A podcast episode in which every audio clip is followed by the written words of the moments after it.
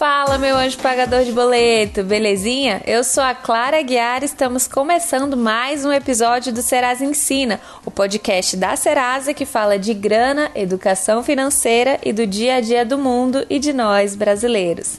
O episódio de hoje é muito especial, só com presença feminina em homenagem ao Dia Internacional da Mulher. Hoje estamos gravando também para o nosso YouTube, então se você quiser ver esse episódio, pode procurar lá no canal do Serasa Ensina, que vai estar disponível em vídeo também. Eu estou muito feliz e honrada por trazer essa pauta aqui para vocês que acompanham a gente. O dia 8 de março é uma simbologia, como todos sabem, para marcar a luta de movimentos feministas por melhores condições de vida, de trabalho e direito ao voto. Mas para que o dia de hoje tenha um real significado mesmo, não basta só dar feliz dia da mulher e presentear com uma rosa. É preciso agir para que o cenário econômico e social evolua e nos mostre as mudanças que todas as mulheres querem, precisam e merecem, certo?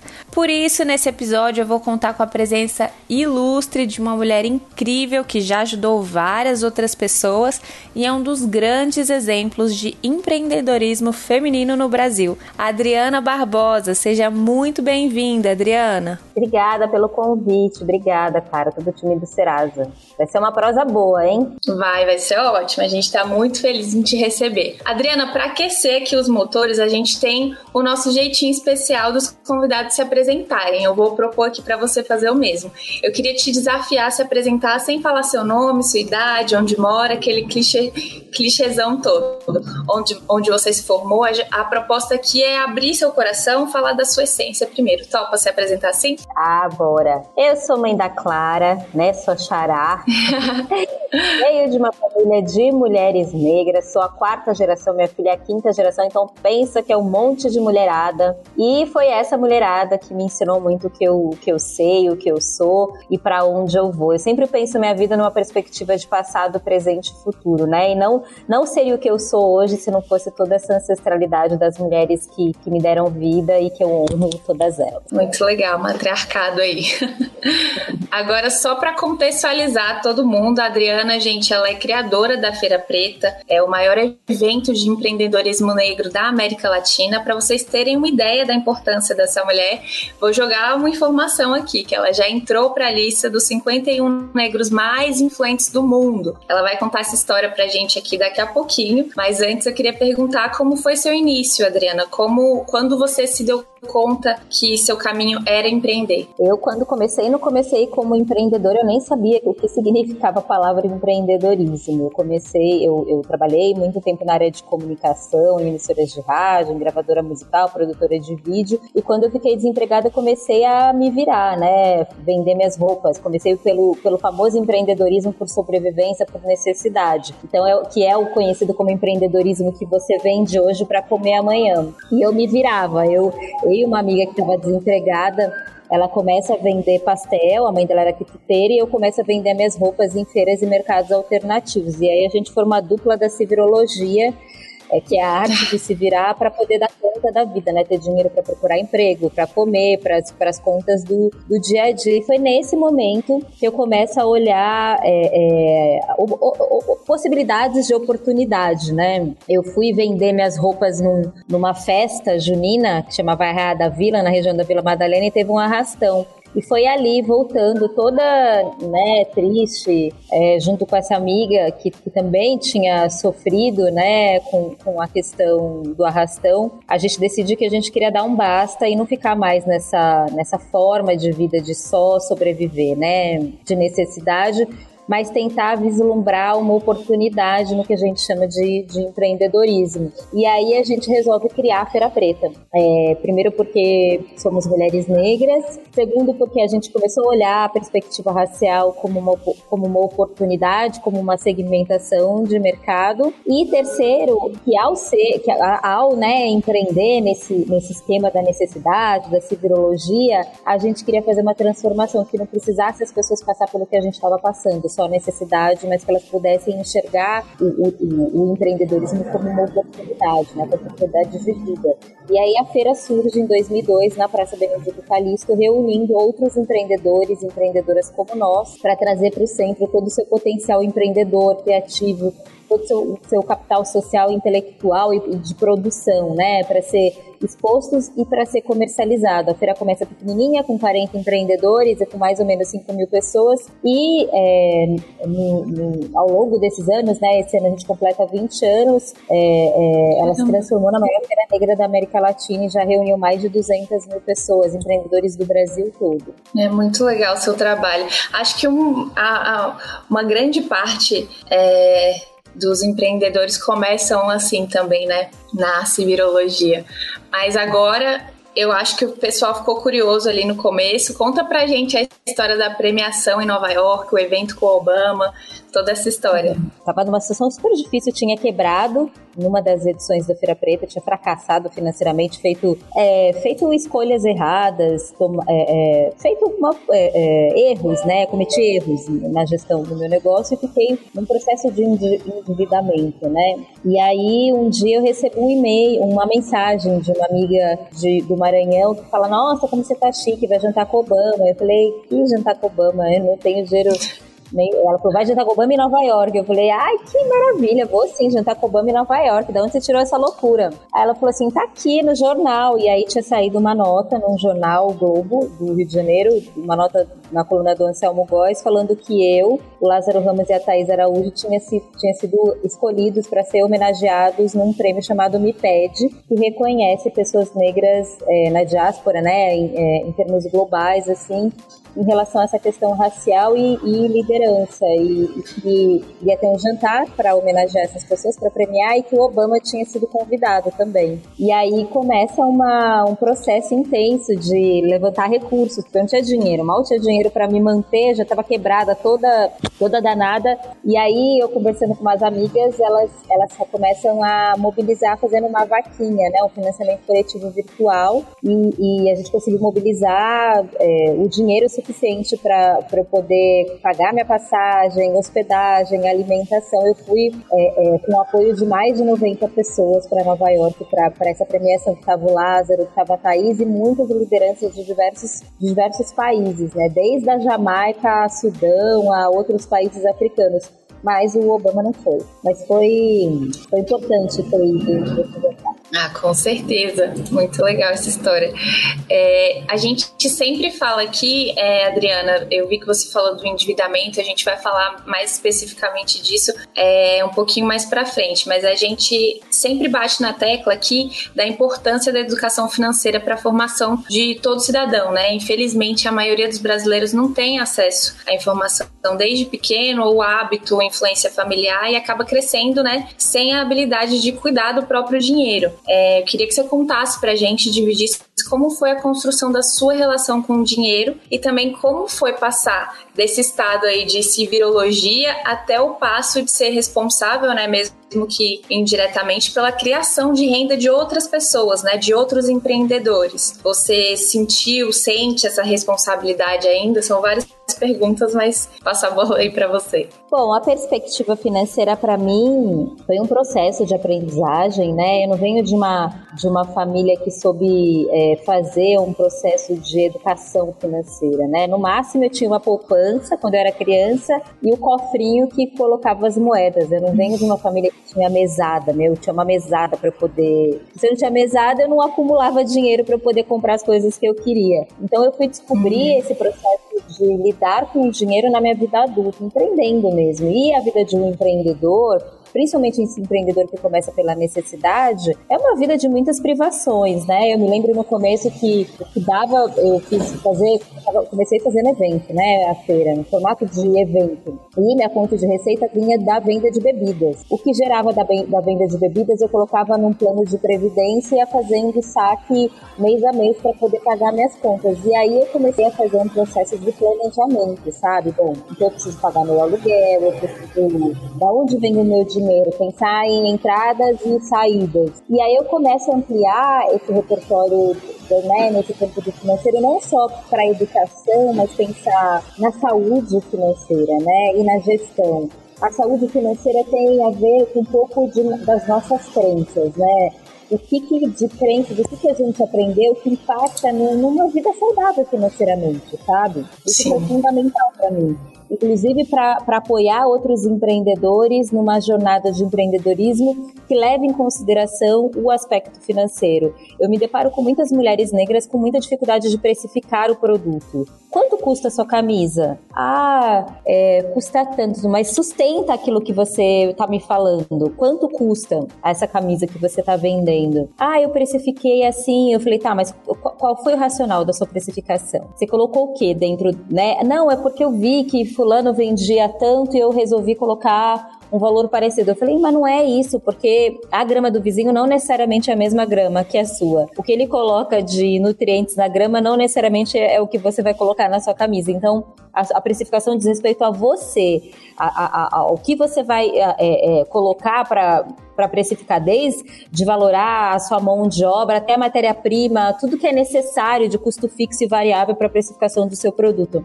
Ah, mas aí se eu colocar exatamente quanto custa, o cliente não vai pagar. Eu falei, mas isso é o que você está falando. Se você acreditar, se você valorar o seu trabalho, o cliente vai pagar. Se ele achar valor naquele seu produto, ele vai pagar. E aí, muitas vezes, quem coloca o preço é o outro e não quem está produzindo. E aí eu fui entendendo que não era só uma questão da educação, né? De ensinar a fazer uma planilha, de eu aprender a fazer uma planilha, mas sim das crenças, dos tabus, de tudo aquilo que foi aprendido e que precisa ser de, desconstruído em relação a ter uma vida saudável, fazer as pazes com o dinheiro. E para a população negra especificamente, dinheiro e população preta é um tabu, né? Durante muito tempo. Agora a gente fala mais, cada vez mais jovens negros, startups, iniciativas ligadas à educação financeira. Mas tem até, um, inclusive, uma música dos Racionais que fala que fala se dinheiro e preto são rivais. Então, realmente, isso foi um tabu sendo construído de geração a geração entre a comunidade negra. A vulnerabilidade da população negra pela escassez do dinheiro.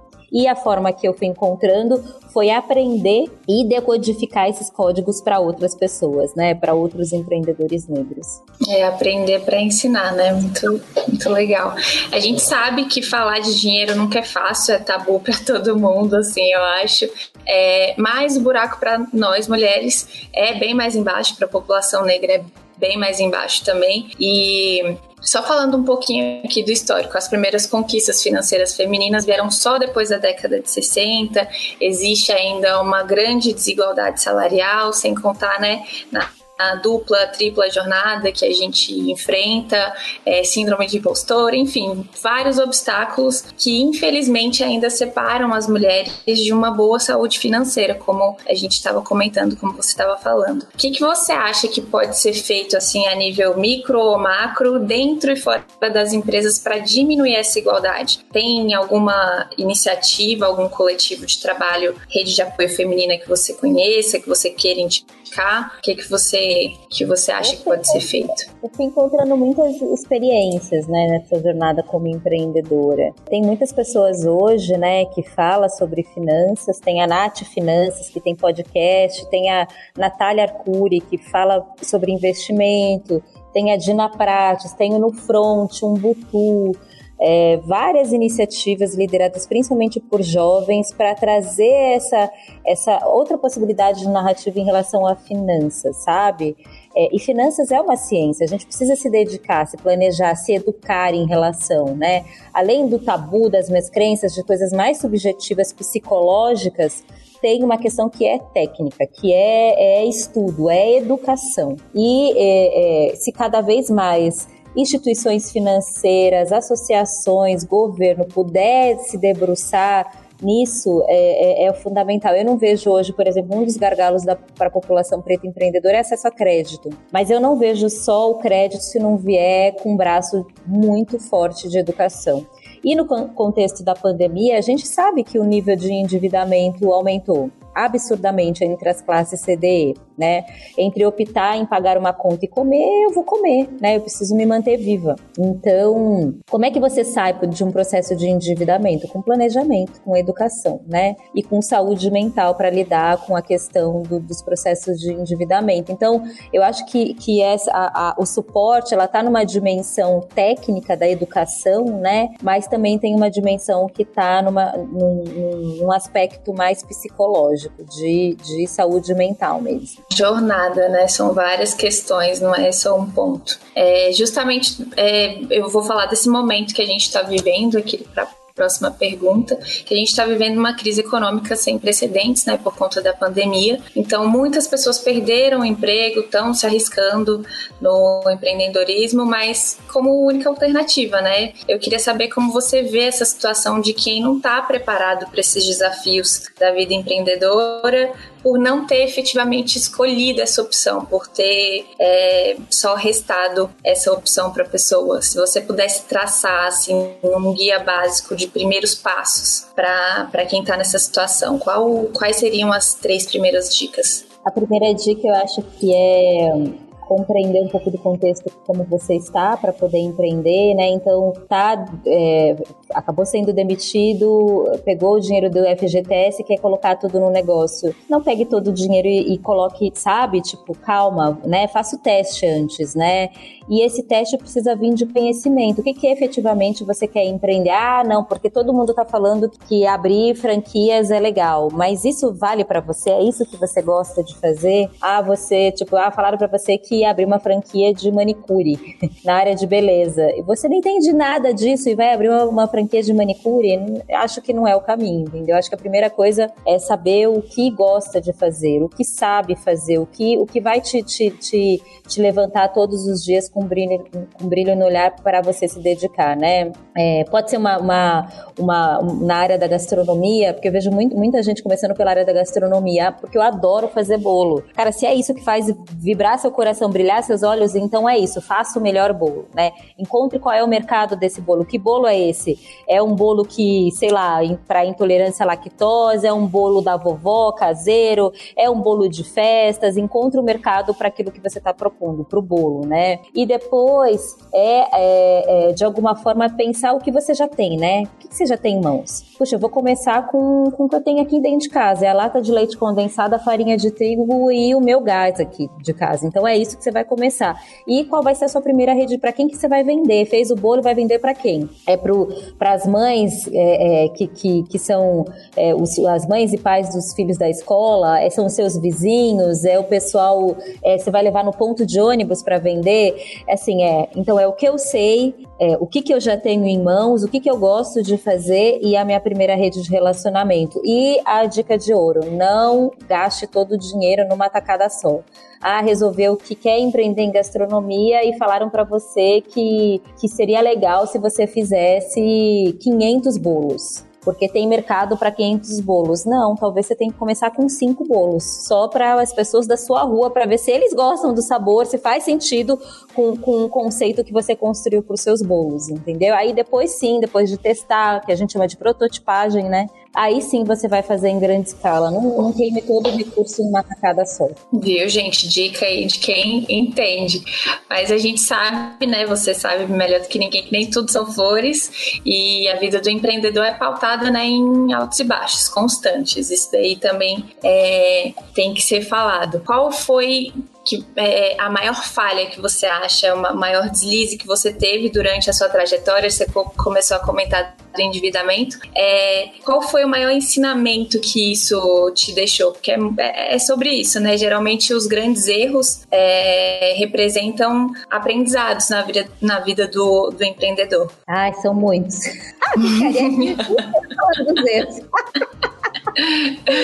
Ai. Vou falar de, de alguns, assim. Um é a questão de um pensamento é, controlador, assim, eu keep, né? Eu faço tudo. Eu carrego o piano, eu toco o piano, eu afino o piano. Sou eu que faço o bolo, eu que compro os insumos, sou eu que embalo, eu que comunico, eu faço a planilha, eu faço tudo. Ok, você pode fazer tudo, mas você pode desapegar também, não ser tão centralizadora, centralizador. Você pode trazer outras pessoas, mas eu não tenho dinheiro, como é que eu vou contratar? Ah, minha, se você quiser, você vai conseguir trazer pessoas para poder te ajudar, as famosas parcerias. Então, não fique achando que você precisa fazer tudo. Você pode delegar, não centralize. É, isso foi importante para minha jornada. Assim, eu, eu, compreender que eu não, precisa, eu não precisaria liderar. To, eu, precisa, eu, eu, preciso saber de todos os processos, de cabo a rabo, como é que é fazer um bolo e vender o bolo. Agora eu não preciso fazer tudo. Eu posso trazer outras pessoas para liderar também é, fases de, desse, desse, dessa etapa desse processo. A segunda tem a ver com, com a gestão da informação, organização da informação, planejamento, sabe? Organizar. Às vezes a gente faz tudo, sabe? Numa, numa perspectiva imedi imediata, sem pensar é, é, é, futuro, sabe? Não, preciso resolver aqui agora. Os problemas vão surgindo, eu vou resolvendo. E aí não tem um planejamento, sabe? Eu acho isso ruim quando você gasta 80% do seu tempo resolvendo, apagando incêndio e 20% em projetando o futuro, né? Se planejando. E o terceiro erro erro é que um negócio, ele não é estanque, que quer dizer, ele não vai ficar assim a vida toda, né? Ele é feito de altos e baixos, é vivo. E é, um dos grandes erros que eu tive foi de não perceber que numa história de, a gente vai fazer 20 anos, mas quando chegou com 15 anos, o negócio já tinha mudado, o público já tinha mudado, aquele público que, que, começou há 15 anos atrás não era o mesmo, né? E quem é esse público? O que, que ele deseja? O que, que mudou de contexto macro, né? E como esse contexto macro interfere diretamente no meu negócio. Então, está sempre presente para as transformações, para os processos de inovação. Desde então, né, esse fracasso, a inovação passou a ser uma premissa. E a inovação vem com um processo de escuta, de entendimento do contexto, né? Como é que eu faço pesquisas? Como é que eu escuto de forma ativa meu cliente? É, é, faço uma percepção mais macro, não tá no meu umbigo, sabe? O negócio não tá mais no meu umbigo. Ah, eu faço, foi sempre assim, deu certo, então tá tudo bem. Ah, ah, não tá tudo bem não, porque as coisas mudam. Se chega um concorrente, ele vai colocar um ingrediente a mais e ele vai tirar parte do seu público. Então, você precisa estar muito atento, muito presente e saber que as coisas mudam. É isso aí. Um outro ponto que eu acho que é super válido trazer aqui, Adriana, é sobre o retorno financeiro. Muita gente acha, né, que vai começar a empreender e no segundo mês já vai estar cheio de dinheiro, com a vida feita, trabalhando muito menos do que se fosse um funcionário de alguma empresa.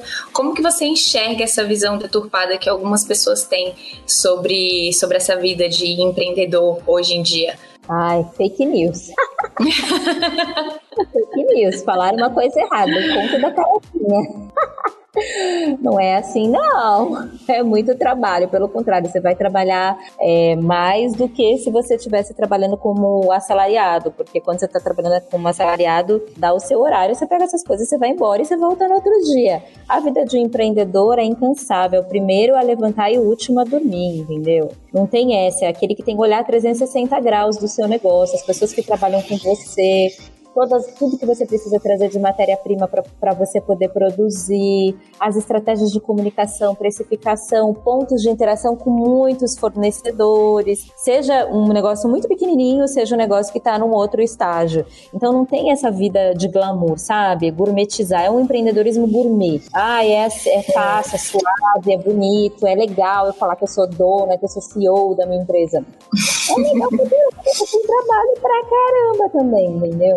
Então acho que precisa é, empreendedorismo real. Empreendedorismo real é de muito trabalho. É de muito trabalho. E pode ser que... a possibilidade de ganhar dinheiro, tá tudo certo, entendeu? Mas pelo que eu vejo aí por aí, eu não acho que você consegue é, é, conseguir o ponto de equilíbrio, né? De grana, de você conseguir estar tá ali equilibrado financeiramente tão rápido, sabe? Um, dois meses, é, não sei, eu tenho dúvidas. Já que a gente está jogando limpo aqui, é, demorou muito para você ter esse retorno financeiro nos seus empreendimentos? Ah, com certeza. Teve empreendimento que eu nem tive, só tive prejuízo. Demorou um pouquinho, assim. Adriana, agora que a gente bateu esse papo, eu vou fazer uma observação aqui, mas é claro, na intenção de ajudar um pouco também, contribuir aqui pro para o debate, ajudar as pessoas que querem ser independentes, que querem ser mulheres donas do próprio dinheiro, da própria história. É, você comentou ali do, das, das, educadoras financeiras. Sabia que o Serasa tem um, um, curso digital de educação financeira que é gratuito, todo mundo pode fazer? Menina, Logo menos a gente vai Pois é, logo menos a gente vai lançar mais três módulos desse curso que se chama Trilha Financeira e tem nomes incríveis conosco. Tem a Nath Finanças, que você comentou, tem a Mirna Borges, tem a blogueira de baixa renda, tem o Vitor Coif, que é do Ponte para Pretos também, tem a Patrícia Lages, só fera. Eu indico para todo mundo. É, fazendo só um merchanzinho rápido aqui para puxar outra questão. Fala um pouco pra gente, você começou a comentar ali no, no comecinho, mas fala um pouco da gente da importância da educação financeira na vida de um empreendedor, né? Saber justamente que não pode gastar tudo em um lugar só, fluxo de caixa, tudo, todas, todas essas coisas. Tá bom, a, a parte de finanças dentro de um negócio, ela é coração, né? Eu sempre gosto de olhar o negócio a partir de quatro premissas, que é a criação, que aí tá, tá o posicionamento de marca, logo, nome, storytelling, a narrativa dessa, dessa empresa, desse produto ou do serviço, a parte de produção, efetivamente, como é que você entrega esse produto ou esse serviço, a parte de distribuição, escoamento, é, aonde você vai colocar esse produto para ser comercializado, e o consumo, que é a relação com o consumidor. São quatro pilares principais. Dentro da, do pilar de produção, a gente tem essa parte financeira, que é desde de um controle de fluxo de caixa, que é controlar quanto entra, quanto sai, até capital de giro para você poder fazer investimento, prosperar, crescer, dar escala para o seu negócio, até o processo de investimento, é ir atrás de investidores para investir no seu negócio. Nessa, nessa, né, nessa jornada, né? Você, você precisa é, é, ter conhecimento para poder fazer uma boa precificação, para ter um bom plano de negócios, a ponto de você buscar investimento, conseguir ter um planejamento para ter um fluxo, um capital de giro para né, te segurar. Por exemplo, se você fecha com uma empresa, né? Você que é micro, fecha com uma empresa, essa empresa vai levar é, 60, 90, 120 dias para pagar, você precisa ter dinheiro em caixa para continuar a sua empresa até você poder receber aquilo que você vendeu para uma, uma empresa. Então são muitas as informações importantíssimas e tem vezes assim que eu me deparo principalmente com mulheres que falam, ai, mas financeiro, ai, eu não gosto de fazer planilha, não gosto de precificar, é meu filho ou meu marido que me ajuda, é outra pessoa que me ajuda. Não, não, não, não, não, isso é um tabu, é uma crença a finança também é sua, é da sua responsabilidade e você pode desenvolver o gosto. Pode ser que lá no futuro não seja você que vai fazer, pode ser outra pessoa, mas você precisa saber pedir. Você precisa saber o que é um DRE, um balanço, um demonstrativo de resultado financeiro, de exercício. Você precisa saber todos esses códigos para poder fazer uma boa gestão financeira. Por mais que não seja você que faça, mas você tem que fazer para pedir. E olha, o básico tem, o básico todo tem lá no nosso curso, gente, da trilha financeira, viu? A gente está caminhando aqui para o final do nosso episódio, mas para fechar com chave de ouro, tem uma perguntinha, Adriana, que todo mundo que vem aqui no podcast responde. E agora é a sua vez que, que a palavra dinheiro significa para você? Ah, liberdade, né? Um pouco, né? Acho que quando você tem dinheiro, você tem liberdade para fazer suas escolhas, suas tomadas de decisão, você fazer o que você deseja, né? É, dinheiro pode ser, pode ser bom também, mas também quando, quando você não, não faz um bom uso dele, pode ser ruim. Então, eu sempre gosto de pensar pelo, pelo, pelo lado mais auspicioso do dinheiro, sabe? Fazer as pazes com o dinheiro. De, de sim, eu mereço, mas uma perspectiva saudável, né? Não aquela coisa ambiciosa que me cega, que me tira o centro e eu só, minha vida está projetada para fazer dinheiro. Não é isso. Mas é um dinheiro que te permita fazer aquilo que é necessário, aquilo que, que você tem desejo e que você sonha, mas com, com de maneira saudável. Legal. Todo mundo responde a mesma pergunta, mas as respostas sempre são totalmente diferentes. É bem legal. É, Adriana, muito obrigada pelo papo, obrigada pelas dicas e parabéns pelo seu trabalho. Que você continue ajudando, inspirando muita gente. Foi um prazerzão te receber aqui. Agora fala pro pessoal aí suas redes, para quem quiser te encontrar lá, é hora do, do seu merchan. Ai, obrigada, Clara. Eu adorei nossa prosa sobre dinheiro. É, agradeço né, ao time do, do Serasa pelo convite e se quiserem, por favor, acessem minhas redes, Adriana Preta no Instagram, também no LinkedIn, Twitter e eu estou lançando meu livro agora que chama Pretas Potências, que conta a história de mulheres empreendedoras, conta a minha história, a história das mulheres da minha família, de várias mulheres empreendedoras e eu falo sobre dinheiro. Ah, maravilha. Então já tá dado o recado aí, pessoal. Gente, a gente tá chegando ao fim de mais um episódio. Se você gostou, comenta lá com a gente no Twitter, é arroba o que, que vocês estão achando, se vocês gostaram, podem mandar dúvidas, sugerir pautas também. E pode procurar a gente nas outras redes sociais também, no Instagram, no Facebook, no LinkedIn. É só procurar por Serasa. E é claro, no nosso YouTube, Serasa Ensina, que vai ter esse episódio sensacional aqui gravado para você assistir sempre que, que quiser. Além de vários outros vídeos e playlists para te ajudar na sua vida financeira. Então tem de tudo lá. É só procurar. A gente tá indo nessa e vamos deixar o aviso de sempre. Se puder, fique em casa, se cuida. Logo, logo tem mais episódio. E vamos com tudo. Valeu. Beijo. Tchau.